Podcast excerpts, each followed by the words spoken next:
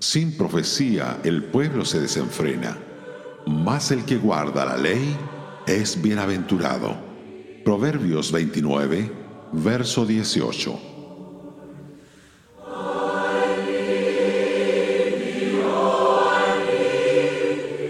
Leemos en la primera parte del versículo de hoy, sin profecía el pueblo se desenfrena. Y por regla, entendemos que se refiere a que debemos tener metas por las cuales trabajar.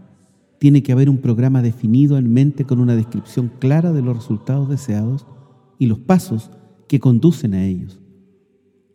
Pero en nuestro texto, la palabra profecía significa una revelación de Dios y la palabra desenfrenar significa abandonar las restricciones. La idea es que donde la palabra de Dios no se conoce y se respeta, la gente se desboca. El contraste se encuentra en la segunda mitad del versículo, mas el que guarda la ley es bienaventurado. En otras palabras, el camino de la bendición se encuentra cuando se obedece la voluntad de Dios tal y como se encuentra en su palabra. Pensemos en la primera parte del versículo.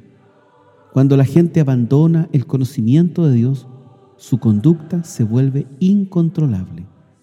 Supongamos, por ejemplo, que una nación se aleja de Dios y explica que todo lo que existe se basa en un proceso evolutivo.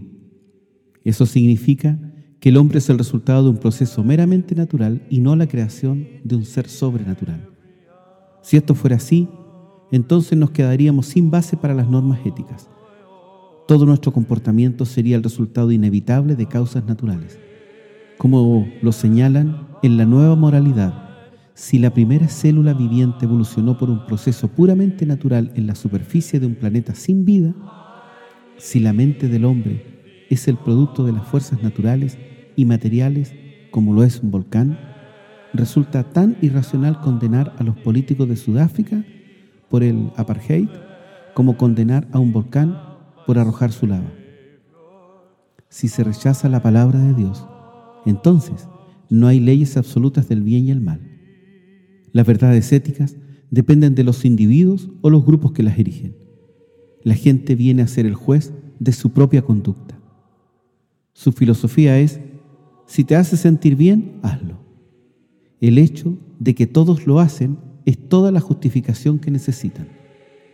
De este modo, el pueblo se desenfrena, se vuelve a la fornicación, al adulterio, a la homosexualidad, al crimen, a la violencia. Todo se incrementa en proporciones alarmantes. La corrupción invade el mundo de los negocios y del gobierno. Mentir y engañar vienen a ser formas aceptadas de conducta. El tejido de la sociedad se desilvana, mas el que guarda la ley es bienaventurado. Aun cuando el resto del mundo se desmanda, el creyente puede encontrar la buena vida cuando cree y obedece la palabra de Dios. Este es el único camino que debemos seguir.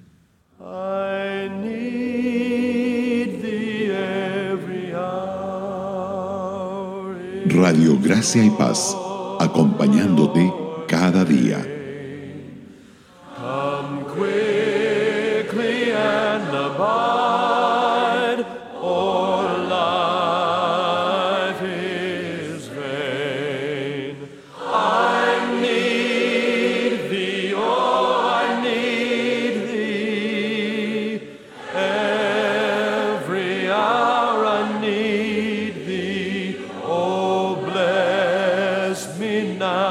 say